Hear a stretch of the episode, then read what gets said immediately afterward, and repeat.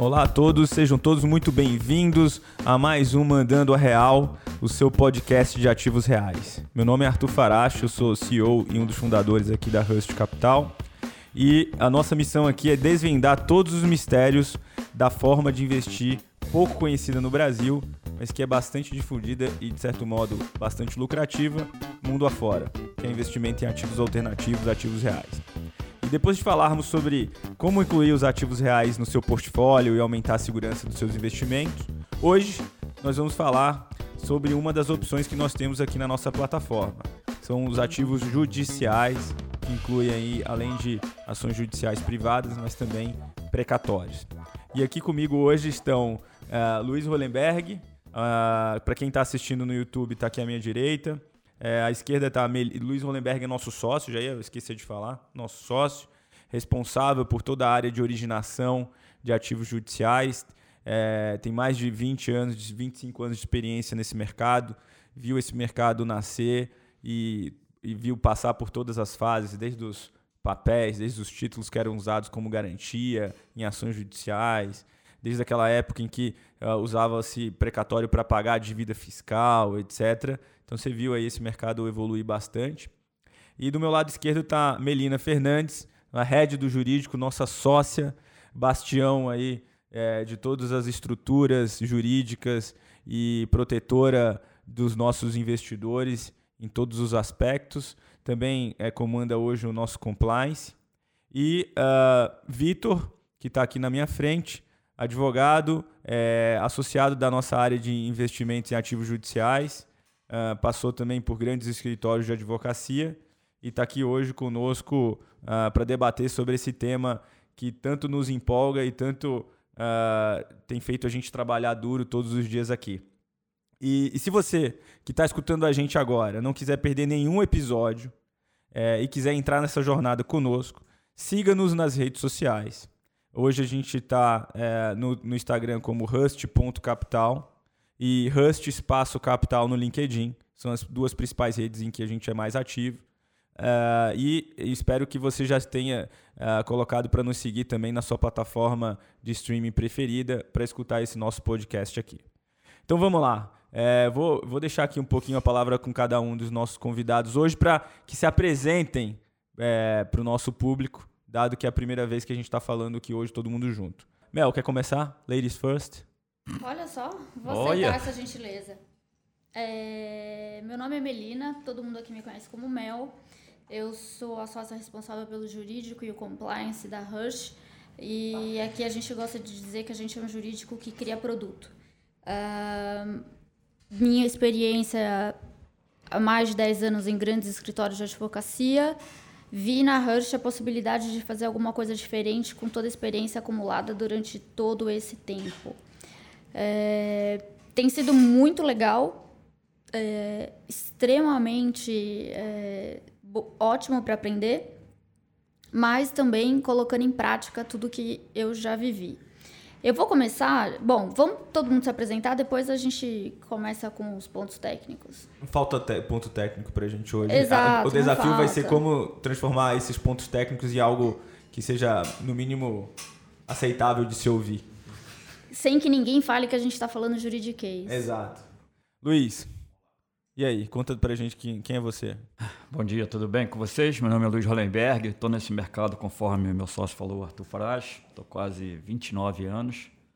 Atuo na, nessa área muito, muito tempo. E nosso foco hoje é, são os ativos judiciais, onde a gente já faz muito trabalho em cima dos direito creditório, precatório, tudo que tem sobre ativos judiciais. Então nós estamos nessa batalha todos os dias e contando com minha pouca experiência para a gente poder crescer mais e mais. Conto com a nossa equipe, que é uma equipe fabulosa, né, Arthur? Que cada dia que passa a gente vai crescendo mais e mais e a gente vai fazendo esse meio campo crescer cada dia que passa. É, acho que vale a pena você falar quando você começou tinha é, aqueles títulos ao portador, né? É, acho que isso daí é ilustrativo para quem nunca viveu isso. É, era um mercado super complicado, né, em termos de fraude, etc. Nossa. Mas é, ele existiu por muito tempo e, e, as pessoas ganharam bastante dinheiro nisso. E além disso, fala pra gente também a quantidade de relações é, boas que você construiu ao longo desse tempo e hoje como é que você faz aí para é, ativar essas relações? Quando eu comecei, comecei, pra falar a verdade, comecei em Brasília, né? Eu morava em Brasília e eu não, não sou advogado, mas eu tenho uma praticamente uma formação boa em cima da área de direito, porque eu sempre estudei sobre o fato, que eu vinha me interessando muito. E aprendi muito sobre os precatórios e sobre os ativos e sobre os títulos.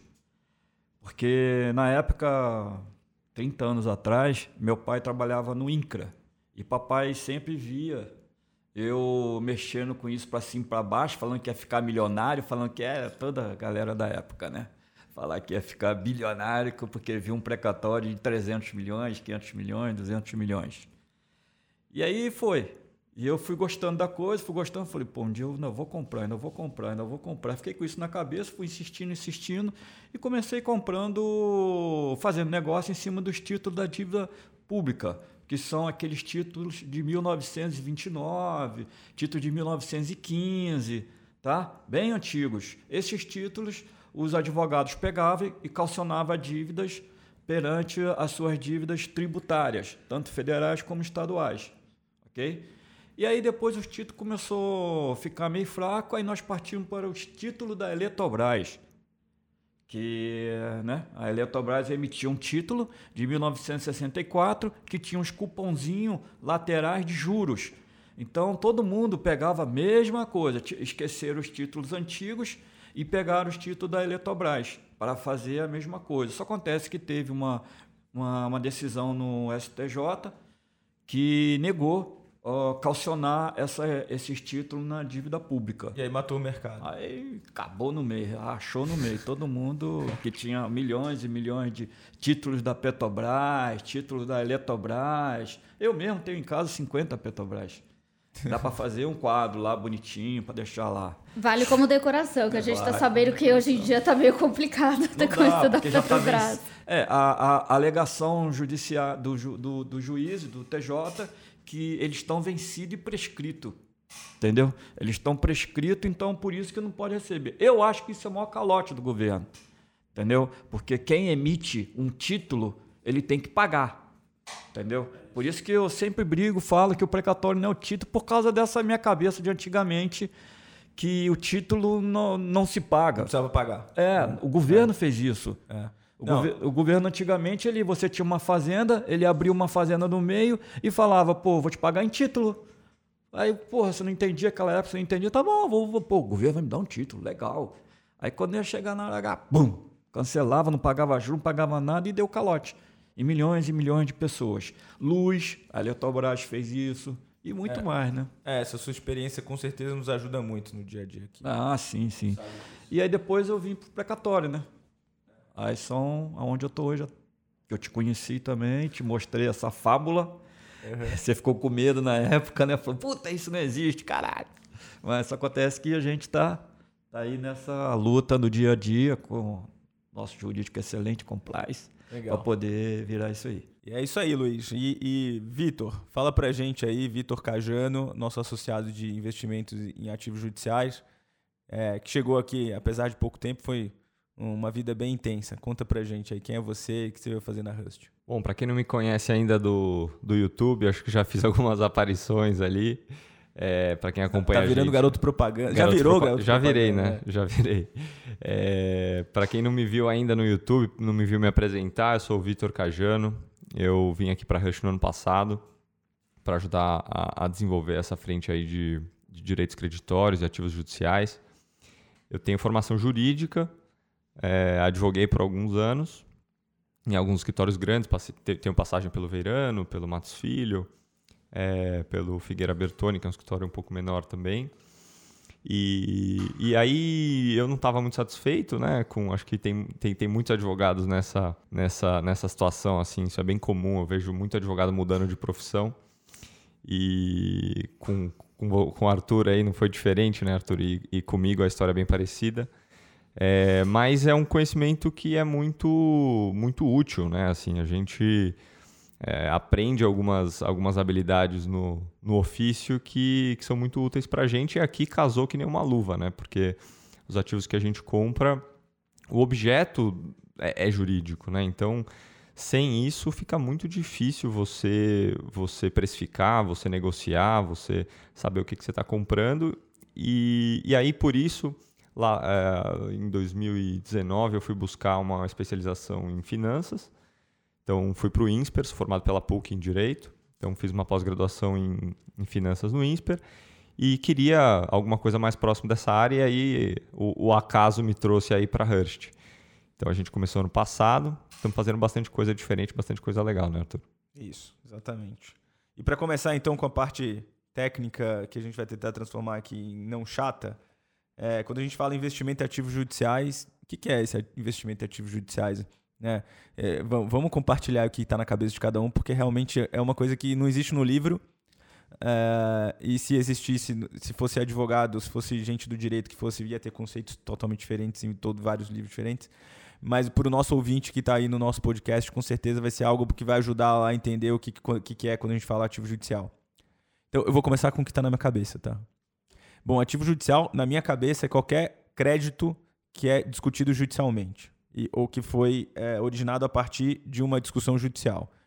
E crédito é dinheiro no final do dia, né? Que, tá, que, que foi. Só que ainda não, ainda não foi pago, então há uma discussão judicial em que, dependendo da fase, o juiz já manifestou se ela existe, ou é, qual é o valor dela quando eu estou falando de liquidação, ou quais são os meios que eu vou utilizar para expropriar aquele valor de um devedor. Então, para mim é isso. O que, vocês acham? Hein? Eu acho que é bem por aí, Arthur. Eu acho que eu só colocaria que ele passa a ser um, um ativo judicial quando está reconhecida a sua existência. Então a gente pulou aí uma fase do processo, que é a fase de conhecimento. Juro que essa foi a última coisa técnica que eu falei. e aí daí para frente a gente está a gente está discutindo é, como vai ser discutido esse valor, como vai ser pago, se a gente está falando de um bom devedor ou não. É, pode ser um devedor público, pode ser um devedor privado é, e pode ter aí e, e, a gente costuma precificar isso de acordo com o andamento do processo. Então, na verdade, é muito conhecimento de judiciário brasileiro é, precificando esses, esses ativos. É, acho que é bem por aí também, assim. É, quando a gente fala crédito, né, para mim o que vem à cabeça é, é, dinheiro no futuro, né? Acho que é um jeito, um jeito fácil aí de, de pensar em crédito. E, e ativo judicial eu concordo plenamente, assim, acho que é, agora essa, essa só essa questão do, da, da, certeza sobre o valor que que aí é a discussão que a gente entra, né? É, porque não é binária a decisão, não é existe ou não existe. Você pode existir uma parte do crédito e isso vai se constituindo, vai crescendo, vai diminuindo. A discussão do processo é essa. Acho que parte do risco do ativo, é, a depender do ativo que a gente compra aqui, do estágio do processo, pode ser esse. É, e a outra variável pode ser tempo, né? A gente está falando de dinheiro no tempo, quanto tempo a gente está falando. Então, acho que esses são as, os dois principais drivers, tanto de, de valor, né, que vão, que vão orientar a nossa precificação. Então, tanto do lado do tempo como do lado da certeza. E, e o ativo em si é isso. Ele, a, gente, a gente chegou aqui a discutir internamente né, uma classificação, até para a gente se organizar. A gente pensa no ativo judicial, né? o Amel até já levantou o público, o privado. Né? E o público vai se transformar em precatório. Exatamente. É, e aí você tem, na verdade, o público, né? Ele, ele, a gente, a gente fez aquela divisão do padronizado e não padronizado aqui dentro para ajudar a gente a se organizar, né? Padronizado seria o precatório, né, que já está no momento em que existem lá. Ele é basicamente é uma. Entrou na dívida pública. É uma Entrou tabelinha. Não, é uma tab... e, e, quando você olha, eu acho que é interessante isso, né? Que a gente fica falando aqui e a maioria das pessoas nunca viu um processo, nunca não, não sabe como é, né? E você pega um precatório, ele é uma folha, uma tabelinha lá com um monte de informação sobre aquele, aquele valor. Então ele é. Ele, ele, ele tem esse formato titular, né? Por isso que a gente a gente gosta de entrar nessa discussão, né, Mel? Exato. e, e, e, aí, então, esse a gente está no, no, padronizado, né? Para o não padronizado, que seria o outro lado da, da classificação, acho que aí já, já começa a ficar mais interessante a discussão. Né? A gente tem o pré-precatório, né? que é aquele, aquele crédito público que ainda não, não virou um precatório, que ainda não foi formalizado, não, não assumiu essa forma, não entrou na dívida pública. Não... Aí você tem os não padronizados privados, que aí é um universo gigantesco de, de... Então, acho que essa é uma classificação que ajuda a gente a entender aonde que a gente está, tanto no espectro de risco, como, como na, na certeza do objeto, do, do, do, valor. Acho que tem... É, quanto mais para o lado do, do, do, privado você tá, mais incerteza você tem, e é assim para qualquer título, né? inclusive os, os títulos privados. Né? É isso. É, e, e aqui, aqui na Rust a gente acabou é, começando pelos precatórios aí com a vida do Luiz em 2017, 18, comecinho de 18. A gente começou pelos precatórios, que era algo é, menos arriscado, a dívida pública, etc., algo mais padronizado. E hoje a gente tem, tem a gente está tendendo aí cada vez mais, óbvio, mantendo essa originação de precatórios, que é uma coisa que agrada os nossos investidores muito, uh, mas é, a gente tem tendido aí para outros ativos mais privados, né, de bons riscos, de boas companhias, etc. E, e que a gente entende que, que o processo é mais celery e que vira dinheiro mais rápido, né? Uh, e aí o, o, precatório continua sendo interessante e a gente uh, uh, acabou de passar por, por testes importantíssimos na pandemia. Todo mundo tentou parar de pagar precatório na pandemia, desde o Dória até, até o Paulo Guedes federal, ter, ter, jogou uma coisa para ver que, como é que ia voltar ali na imprensa, eh, como é que ia voltar a opinião pública. Quer dizer, que tiveram. A gente passou por vários testes aí em relação à certeza e à segurança desse, desse título. Né? É, chegou a ter um processo, um, um, um projeto de lei no, no Senado sobre isso. É, né? eu acho, eu acho bacana a gente deixar claro, inclusive duas coisas que acabam chegando bastante através tanto do nosso canal de vendas quanto do nosso canal de RI. Inclusive eu estava respondendo um investidor hoje sobre isso, junto com o nosso RI, que eu acho importante deixar claro. A gente até hoje, a gente nunca veiculou um produto que não tivesse certeza da sua existência, certeza da sua liquidez. Então acho que é importante a gente deixar esse divisor de águas de que existe é, eventualmente a gente tem um direito creditório que a gente não sabe se vai virar precatório, ou seja, pago pela fazenda pública, ou se ele vai ser pago por uma companhia privada, e a discussão reside justamente aí. E a gente precifica e, isso. E a gente precifica isso, o prazo da, da operação está exatamente aí. E avançando aí nessa questão do, do que foi a pandemia, a gente ia dormir com um projeto de lei, acordava com uma declaração e os investidores enlouquecendo. E a gente também, mas eu acho que é muito importante também deixar super claro, gente, não pagar precatório é calote, é moratória, risco Brasil aumenta, rating de, rating de crédito de estado, município, da União cai também. É, então, as pessoas têm, às vezes, as pessoas são um pouco céticas em relação. Ah, mas o governo vai me pagar, não sei exatamente como é que isso funciona. E, na verdade, o precatório, aí estou falando especificamente do precatório, é, tem que pagar. É uma quebra constitucional não haver o pagamento precatório, um, um desvio da lei de responsabilidade fiscal. E, para isso acontecer, a gente teria aí que passar por, um, por, um, por uma moratória. E eu acho que se a gente não passou por isso no passado, eu estou bem tranquila de dizer que isso vai continuar, é, o governo vai continuar respeitando é, inclusive, é, eu não lembro quem, mas alguém falou, é, é, o calote do calote, né? Não pagar o precatório. Você já deu um calote, já existe um tempo esperado para pagar o precatório, que não é imediato, e não pagar um precatório é o calote do calote. Eu acho que foi a OAB. É, pode ser. É. A comissão de precatórios foi. da OAB. E, e, Luiz, você aí que já montou algumas operações de originação de precatório. Algumas. É e, e tem ajudado muito a gente a escalar isso aqui dentro. É, conta para o nosso ouvinte aí, quais, não precisa falar o nome das pessoas, mas é, conta para a gente qual, como que é o processo de, de originação de precatório hoje que você montou e que você sabe fazer aqui tão bem.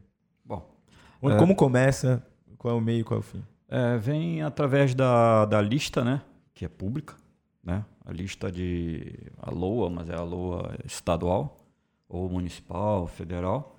Nós pegamos essa lista e jogamos no nosso sistema, onde temos uma pessoa que eu designei, que essa pessoa ela faça toda a qualificação de cada proprietário desse precatório.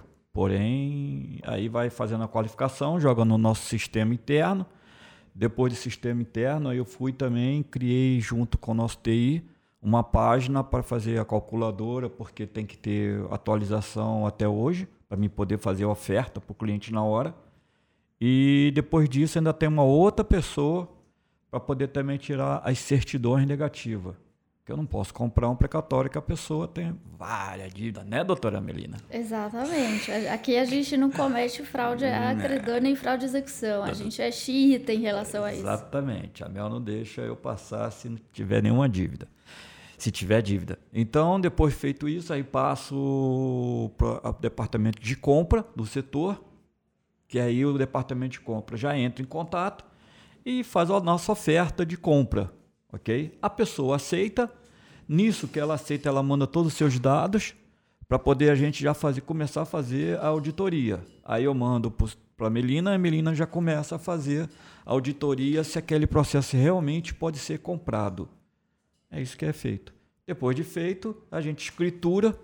A Mel vai, manda um e-mail, tá ok, pode comprar. Nós escrituramos no cartório e depois nós habilitamos esse precatório em nosso nome. Legal, legal, é. Isso tudo a gente faz, é, na, numa, é bom falar, né, que a gente aqui, a Rust é uma plataforma de distribuição desses ativos alternativos. Mas para cada uma das verticais, né, seja ativo judicial, seja música, seja imóvel, a gente tem uma empresa que é do grupo, é, que é responsável por fazer a originação. Tem uma equipe especializada própria, uh, que no caso o, o Luiz Hollenberg toca a equipe de originação da Precatórios do Brasil, que é a nossa empresa originadora de ativos judiciais. Né? Então, hoje, quando alguém vai vender um precatório para a gente, essa pessoa se relaciona com a Precatórios do Brasil o time de compras da Precatórios do Brasil aqui entra em contato. Eh, os processos de, de, de, aquisição de precatórios estão dentro da Precatórios do Brasil. A tecnologia que a gente criou aqui é, de, de análise e de originação, de, de criação de pipeline da LOA ou do Tribunal de Justiça ou do Diário Oficial está dentro da Precatórios do Brasil. E aí a gente é, compra e depois a, a Rust Capital vai distribuir na nossa plataforma para o investidor de varejo, mas várias e várias vezes a gente vende isso para algum, alguns investidores institucionais, para fundos e para indivíduos que investem com a gente de forma mais profissional, digamos, né? que investem em tickets maiores. Uh, então, Vitor, vamos falar agora por que, que os investidores ganham dinheiro investindo em ativo judicial precatório. Da onde vem o retorno? Vamos lá, o, o, retorno de precatórios, né, ele, são, são duas maneiras né, de, de, de ter retorno. Tem, ele é composto por duas variáveis. Uma variável é o desconto que a gente tem na aquisição do título do, do precatório. Então, então, se o título vale 100, a gente compra por a gente 50, compra por 60. 50, 60 e Depende o deságio vai depender de, né, de que, que título que a gente está falando, se é um precatório estadual, se é federal, qual é a previsão de recebimento. Principal. É, enfim, isso, isso vale para todos os ativos judiciais, né? No caso do precatório, a outra variável é o, a correção do próprio título. Ele é corrigido, pelo, corrigido monetariamente pelo IPCA-E, na variação do período desde a emissão do precatório. E, e, junto com isso tem os juros de mora, que são iguais aos juros da poupança. Ele, ele é 70% da Selic quando a taxa Selic meta está abaixo de 8,5% ao ano, e de 8,5% ao ano para cima, ele incide 6% ao ano. Lembrando que os juros para este tipo de títulos incidem de, de maneira simples. Né? A capitalização desses juros é simples, não, não é compõe, é composta. Não, não. compõe. É, para os outros títulos, os títulos, né, os direitos creditórios privados, aí você pode ter mais variações na maneira. Até o pré-precatório, por exemplo, é, existia um contrato com a fazenda que tinha alguma, alguma multa, correção. Exatamente, alguma é. coisa específica isso vai ser, antes de virar precatório, vai ser essa outra correção. E a partir do momento que vira precatório, é sempre essa correção. Até por isso que a gente denominou os precatórios de, de ativo judicial padronizado, né? Por isso que a gente deu essa nomenclatura aí. É, inclusive, é, depois da emissão do precatório até o, o fim do exercício fiscal seguinte, você não tem correção nenhuma, né? É, esse você é o tem período, o período de graça, graça da súmula Exato. 14, que também é outra coisa maluca que existe. É, Quer o- dizer, o, o governo vai ganhando períodos de graça em cima de período de graça, e, enfim. Eu queria um período de graça. Eu também. Será que eu ligo pro gerente eu do queria banco saber e se meu peço? IR tem período de graça também. Podia ter, né? É isso. E, e aí, os, os ativos judiciais privados, a depender da natureza da causa e da, especialmente da sentença do juiz, é, eles são corrigidos de, forma diferente. Né? E para evitar o anatocismo do judiciário, não se compõe os juros, quer dizer, você vai somando parcelinha. Eu não sei se é por causa disso ou se é porque advogado não sabe fazer conta. E aí, Acho que um pouco dos dois. e aí ficou juro Eu sei simples. fazer conta. É, tá bom. Eu sei mexer no Excel. Eu acho só, só pra deixar isso claro. Mas foi sofrido pra gente aprender. Foi, foi coisas. sofrido, É, não então foi tá fácil. Não tem na faculdade de Direito isso. Não. Então tá bom. E aí, é... bom, mas basicamente assim, o, o investidor ele começa a ganhar já na compra, porque ele já usufrui, ele já surfa um desconto. Então, se o título vale 100, ele está comprando por 60, 50, 70, depende do título. Então, digamos que a partir do momento da compra ele já ganhou um dinheirinho, né? já ganhou o deságio. E esse deságio vai ser ainda alavancado, esse ganho ainda vai ser mais alavancado, porque o valor de face, que são os 100, vai ter uma correção eh, monetária mais juros de mora, dependendo do, do ativo, que, que vai correr sobre o dinheiro dele pelo que ele pagou, seja 50, 60, 70, mas isso está sendo corrigido em relação aos 100. Exatamente. Esse que é a beleza da coisa. Quer dizer, embora seja juros simples, você usufrui de uma coisa parecida com uma alavancagem, porque a correção está indo em cima dos 100 e não do que quanto você pagou efetivamente. Né? Isso é muito legal. E tem um, um ponto interessante aí, Arthur, que é, assim, a gente sempre fala né, que o, o de, de- desse tipo de ativo é, é a liquidez, né?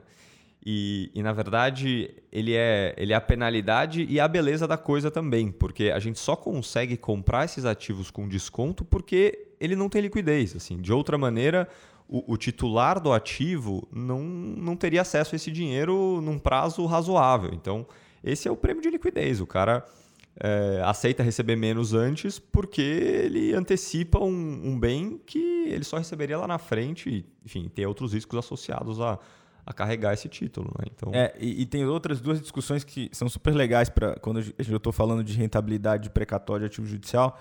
Uma é que você tem o tripé dos investimentos. Né? Você tem é, retorno, segurança e, e liquidez. Você nunca vai conseguir ter os três em um investimento só. E no caso do precatório, você tem retorno, retorno bom, acima da média de mercado. Você tem uma segurança, que é um crédito é, normalmente reconhecido pelo judiciário, é um crédito mais fácil de ser executado, você não vai precisar passar por uma fase de né, execução e levar um calote. Então ele é, ele é um crédito bom, seguro, porém ele não tem liquidez. E é um dos nossos grandes é, desafios explicar para o nosso investidor que o risco que ele corre é de atraso. Né? Quer dizer, então coloque o dinheiro que você pode abrir mão. Você não vai ter uma obrigação de usar esse dinheiro. Ah, eu tenho aqui 100 mil guardado. Coloca 10 mil, né? coloca 20. Não coloca os 100. Por quê? Coloca os 100 em algo que seja mais líquido e aquilo que você está buscando um pouco mais de retorno, é, com segurança, você pode colocar em precatório, ativo judicial. Normalmente é isso que acontece. Mas também tem uma outra discussão que é, que é interessante e que normalmente passa batido aqui né, pela gente, porque a gente está lidando com investidor menor, né, investidor de varejo. Mas conversando com é, family offices, né, que são aqueles escritórios que cuidam de grandes fortunas, é engraçado perceber como que eles olham esses investimentos. Eles olham sob o ponto de vista de múltiplo sobre o capital. Né? Então ele não olha retorno percentual do dinheiro. Ah, ah, o retorno ao ano foi 15 ou 20%. Não, ele não está olhando isso. Ele, ele usa, ele olha MOIC, né, que é o, é o múltiplo de quantas vezes o capital dele foi multiplicado. Então, quando você olha isso, né, é é óbvio que é sempre mais fácil olhar o múltiplo, MOIC, quando você é, tem dinheiro, então você não precisa de liquidez. Ele olha o seguinte, cara, tudo bem demorar, porque o meu capital vai ser multiplicado mais vezes. Então ele não está preocupado assim, ah, vai ser 15, 20% ao ano. Óbvio que ele olha, mas se atrasar, às vezes o retorno cai, mas o dinheiro multiplica mais. Né? Então o retorno total vai cair sei lá, de, de 20 para 12, só que demorou um ano a mais, dois anos a mais, o dinheiro dele volta multiplicado mais vezes. E é engraçado porque aqui quando a gente está falando com o investidor de varejo, a gente não fala isso, né? MOIC, múltiplo, vai, multiplicar, vai atrasar, mas o teu dinheiro vai tra- continuar trabalhando, você vai ganhar, receber mais no final. É, os nossos, essa é uma pergunta que vem muito, assim, nas lives, os nossos investidores perguntam muito para o nosso comercial também, isso é uma coisa que vem muito. E, e o que a gente percebe é que é, o investidor, é, não sei se, acho que isso é uma influência forte do mercado financeiro, assim, mas ele tende muito a olhar é, a TIR. Né? A gente coloca lá a TIR, ele olha a TIR. A TIR é a taxa interna de retorno. Que é a taxa interna de retorno, mas a maioria dos investidores nem entende como, qual que é a qual que é a construção da TIR, né? O que, que ela faz? A TIR é uma medida de eficiência, é isso que você falou, ela é uma medida de, de eficiência do investimento. É, é quanto que você tem de retorno considerando um dado tempo, né? E esquecem de olhar ali, a gente sempre coloca o múltiplo em todas as nossas lâminas, todos os nossos investimentos, a gente sempre coloca lá o múltiplo do, do investimento. E assim, é, investimentos de, de 30 meses, 20 meses, é comum a gente ter um, um, um múltiplo aí de 1.4, 1.5, 1.3 que é um múltiplo relevante se você pensar que é um período relativamente curto de investimento. Assim, né? Você ter 50% de retorno em dois anos, dois anos e meio, três anos, é muita coisa. Não, para os dias atuais de Selic a dois é absurdo, né? E, e, mas isso é o ponto, né? Ah, atrasou. Aí você tem a TIR caindo... E o múltiplo. E o múltiplo aumentando. É. Né? E aí você, você, é, a dificuldade e o desafio que a gente tem é como que a gente educa o investidor nesse sentido especialmente porque ele está usando é, o que excede a sua reserva de emergência, então teoricamente não é um dinheiro que ele vai precisar no curto prazo, e é, do que excede a sua reserva de emergência, a gente recomenda que fique entre 10% e 30% da carteira em ativos alternativos. Ou seja, é, é o dinheiro que ele poderia realmente ficar preso no tempo para ter um múltiplo maior, para ter uma multiplicação de capital maior, embora em muitos casos uh, haja uma diferença de time. Né? Às vezes a gente recebe antes, às vezes a gente recebe um pouco depois, é difícil mensurar uh, o, o, a, velocidade do judiciário em cada comarca, em cada juiz, etc. Ainda mais com o advento que foi o ano passado, a pandemia. A gente, inclusive, vai soltar um informe para os nossos investidores. A gente teve impacto, assim, é, de prática. A gente fez as contas aqui entre os mais diversos é, tribunais. A gente teve pelo menos oito meses de impacto. Então, é, é importante ressaltar que esse é um investimento em que o investidor tem que fazer sabendo que o seu risco é, é justamente a liquidez, é o tempo, e que a gente está sujeito ao judiciário brasileiro. É justamente esse o, o risco. E que quando a gente olha os números do CNJ, os números são realmente animadores, né? Quer dizer, a gente olha a eficiência do judiciário há 10 anos atrás, porque é hoje com o advento do processo eletrônico, é, do peticionamento eletrônico, etc meu, a gente conseguiu sair aí de um processo de tempo médio de 10 anos para 4. Uhum. Hoje o tempo de processo é 4 anos. E a né? pandemia acelerou mais isso ainda, né? Porque ela forçou uma, uma digitalização de todo o judiciário forte, assim, né? Nesses últimos meses, é, tem audiência sendo feita online, isso acelerou também bastante, né? É, eu acho que esse processo que levaria aí mais uma década eu não vou falar que eu e Arthur a gente está super acostumado com o processo físico, que a gente aprendeu direito desse jeito, mas é, isso vai acelerar. Eu acho que isso foi assim. Mas teve um tempo de adaptação forçado. Tempo, exato. Na pandemia. Exato. Né? A gente está aí pagando esse, pagando esse ticket aí de oito meses mais ou menos de atraso, em média. Mas, no entanto, a gente vai ter um retorno aí. O pessoal já está mexendo bem melhor na, em todas as plataformas de tecnologia do judiciário. É, eu acho que vai vir mais acelerado. E aí, Mel, é, você que toma conta do nosso jurídico, que tem abaixo de você uma equipe que faz as nossas análises e, as due diligence, é, conta pra gente como é que funciona isso e por que, que é importante fazer todas essas coisas. Eu começo dizendo que put, eu tenho o trabalho dos sonhos. Eu. Que eu bom, sempre... então a gente tem que pagar menos. não, não foi isso que eu disse. Tá de jeito tá nenhum. Tá satisfeito. 100% de satisfação, né? É. é. Eu gosto de trabalhar com caos. É, a minha carreira inteira foi uma carreira de reestruturação de dívida, então eu nunca vi um M&A, eu nunca vi alguma coisa dando certo. Eu só entrava na hora que estava tudo errado. Isso me deu como bagagem acho que ir atrás de todas as cascas de banana que alguém pode deixar, é, seja em um processo, é, na sua relação, é, no seu endividamento. E o que a gente faz para fazer o nosso processo de due diligence é justamente isso. A gente se esforça ao máximo e tem critérios muito rígidos de, de due diligence para que não passe nada e que para todos os riscos sejam medidos e mensurados. É, eu falei sobre isso num, numa live o ano passado, sobre os riscos binários que a gente chama, que são riscos que o Vitor também já disse. Olha, é, parte disso pode não acontecer. Esse é o tipo de risco que a gente não topa. Por isso que eu enfatizei no começo que a gente todos os nossos créditos existem. A gente não corre o risco deles voltarem a não eles deixarem de existir. É, e tirando isso, a gente vai checar aí se a pessoa tem dívida, porque um vendedor de precatório é um bem, ele não pode estar dilapidando patrimônio, ele não pode estar fazendo isso é, em detrimento da sua família, do seu rendimento, enfim. É, e aí acho que eu e o Luiz a gente vem acumulando histórias das mais diversas do ah, mas tira fulano porque eu não quero passar para ele, eu não quero assinar e senão ele vai ele vai receber. A gente tem todos os tipos de tentativa de fraude que a gente já pegou aqui também. Herdeiros. É, é herdeiros, que é sempre uma briga sem fim. É, divórcio litigioso, de chegar, a mulher falar, olha, não, não vou assinar porque o cara é um safado. A gente aqui já viu de tudo e a gente trabalha aí com esse, com esse critério alto e acho que dá para dizer que com olhos de de águia em cima do que está acontecendo para não passar nada. Mulher separada que estava pedindo porque descobriu que o precatório que o cara tem um precatório. Exato, exato. É baixaria atrás de baixaria. Nossa. Nosso dia, nosso dia a dia é sempre emocionante. Emocionante, muito, muito, muito. É, nossa função aqui é separar o joio do trigo e, é. e comprar aquilo só que tá muito bonitinho. Arthur, você foi pro interior da Paraíba ver um, um, uma falência, né? Fui ver uma falência e fui ver a fazenda. Exato.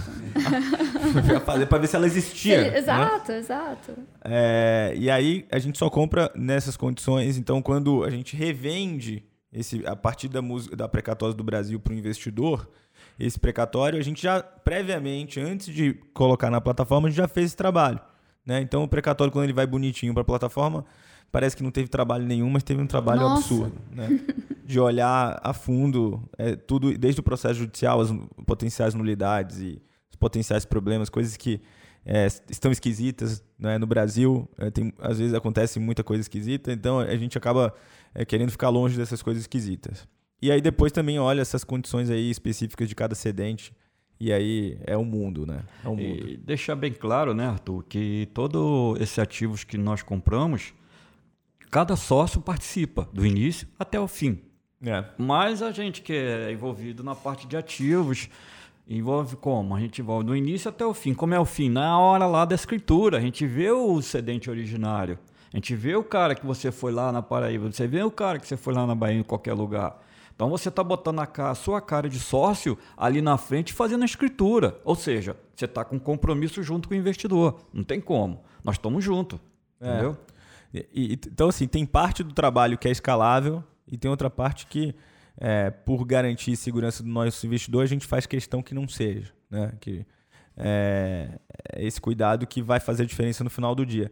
E aí, Vitor, é, botando a bola para você chutar de novo. Vamos lá. Ativo judicial privado, que a gente tem se dedicado tanto. Né? É, empre empresas que têm um bom risco de crédito, que são cobertas aí pelas áreas de análise de grandes bancos. É, conta para a gente é, o, que, o que você tem escutado dos nossos investidores sobre isso. A gente fez duas operações agora, em que tem é, algum risco judicial privado. E, e é, conta para a gente o que você tem escutado e o que, que a gente tem feito em relação à originação desse tipo de ativo. Legal. É, essa, essa é uma classe muito legal de ativo porque é, acho que você já comentou isso no começo do, do, do, nosso podcast aqui. O ativo privado ele tem alguns benefícios em relação ao ativo público porque uma vez que o processo acabou, o devedor tem que pagar. Então essa é a primeira razão pela qual a gente escolhe empresas é, com, com bom rating de crédito, com, que sejam líquidas, que tenham caixa. Então essas são preocupações que a gente tem. É, fora isso, é, são a gente, né, existem casos, por exemplo, a operação que foi um sucesso que a gente fez, que foi Lobby e, e Petrobras, a gente tinha lá uma uma, uma garantia de depósito judicial no, no processo, então o dinheiro já estava lá, o valor era incontroverso, então tinha uma série de características que nos davam um conforto maior para saber que aquele crédito ia ser pago, que ia ter espaço para pagar inclusive os juros e tudo mais. Então, é, acho que essa principal característica positiva desse tipo de ativo é a facilidade no, no na hora do pagamento. Né? Transformar né? em dinheiro. Transformar crédito. em dinheiro. Que não, você, não, você não vai receber um título, um precatório. Né? Exatamente. Né? Esse, é, esse é interessante. Por outro lado, o precatório está lá dentro do orçamento público, da dívida pública, e a gente sabe que vai ser pago um dia porque não tem história de que um ente público sumiu e deixou de pagar. Né? Sempre a União vai, vai resgatar aquele ente público ou, e, a União tem a maquininha de, de imprimir dinheiro então não tem por que ela deixar de pagar, né? Para quem é do mercado, Arthur, é o, é o risk free mais o prêmio de mercado ali, né? Cê, Exato. Você pegar o, o CAPM, você vai. Para quem é de mercado e está ouvindo a gente, tem bastante gente de mercado que é investidor nosso, bastante gente que, que, que investe em outras classes de ativos e está buscando mais rentabilidade, vem procurar a gente. E, e aí é, é, essa acho que é a diferença fundamental, né? Agora, você tem dentro também disso, tem, um, tem um, um risco que você carrega junto, que é o risco daquela empresa. Né? É uma entidade privada, ela, como qualquer entidade privada, pode ter problemas. É, e, e, disso a gente não tem como fugir, mas a gente busca essas, essas com melhor rating justamente para mitigar esse, esse outro risco. Né? E, e, as operações que a gente fez foi um sucesso, né? Fala sim. a primeira operação que a gente fez. Foi a Lobby com. Petrobras, a, né? Com a Petrobras, sim. É. sim. Acho que. Não, até agora a gente de privado privado foi só essa, né? Porque o último que a gente lançou agora foi o precatório, uhum. que era, era um precatório da IBM, mas já era precatório. A gente comprou no momento em que. Que também foi um sucesso aí, o que a gente já lançou, vendeu super rápido. Nesse caso da, da Petrobras, era uma, uma ação de desapropriação, então, o que aconteceu ali foi a terra que foi desapropriada precisava ser paga pelo governo e não se chegava num consenso sobre quanto que era devido ali. Então a gente sabia, é o que a Mel falou, né? Assim, a dívida ela existe, a gente tinha certeza dela porque a terra já não mais pertencia à empresa, ela já era do governo, o governo já construiu lá o, o, o Comperge e tudo mais. Agora, é, o que, que, tinha dúvida sobre quanto que a Petrobras devia pagar por aquilo. O que, que, a gente fez? A gente comprou a parte do investimento que já não tinha mais discussão, que a gente chamou de valor incontroverso, né? não tinha mais discussão sobre aquele valor. Então, a gente encaixou o investimento ali, ficou com um retorno super legal, teve um feedback super bom. A hora que sair não vai virar precatório, né? A hora que a, a questão tiver encerrada. A Petrobras paga. A Petrobras paga. Inclusive já pagou, porque o dinheiro está lá. Já está depositado. É, a gente só vai ter, ter acesso à conta, né? E, e, a segurança é boa também, porque o dinheiro está depositado, quem controla aquela conta corrente é o juiz do processo. Então, só ele controla. Então, não é que o dinheiro vai sumir de lá, o banco que está lá é o Banco do Brasil, então é um risco que se aproxima aí do, do, do, do risk-free, né? Então, então a, a gente... Há controvérsias sobre isso. Too big to fail. Especialmente agora que é tema para um outro podcast. se muda é, diretor, etc. E, e, e, aí a gente fez também uma do, da VASP, né? Que é um, são os créditos que originariamente eram devidos pela VASP, é, Aviação Aérea de São Paulo, uhum. e que é, conseguiu-se que o Estado de São Paulo seja responsabilizado, então vai ser pago parte via OPV, parte via precatório. É, e dentro da Justiça do Trabalho já tem até uma vara especializada chamada de vara VASP. Quer dizer, é, é um, é um ativo que começou privado, mas que a gente está olhando o risco público aqui, né? Mas também é isso. Aliás, se você, se você me permite uma pequena palavra sobre VASP, porque claro. a gente está com essa operação no ar. Claro. E acho que esse é um dos processos mais bonitos que a gente já viu, porque a gente tem é, aí a responsabilidade é, do Estado sendo atingida via Justiça do Trabalho mas também é super importante dizer aqui para os nossos investidores que estão nos ouvindo que a responsabilidade que a gente vê aí como número dois é a massa falida da VASP. E aí o pessoal fala, pô, Mel, mas a massa falida da VASP? E aí eu, eu sempre costumo rebater. Falo assim, bom, gente, a gente tem aí ações mil, bilionárias quase para serem depositadas na justiça, da, na, na massa falida da VASP, que conseguem pagar com folga toda a sua dívida trabalhista. Quer dizer, lá na massa falida da VASP, existem ações judiciais em que a massa falida é credora. Exato, da União. Da União, né? Por uma série de motivos lá uhum. que existem no Brasil.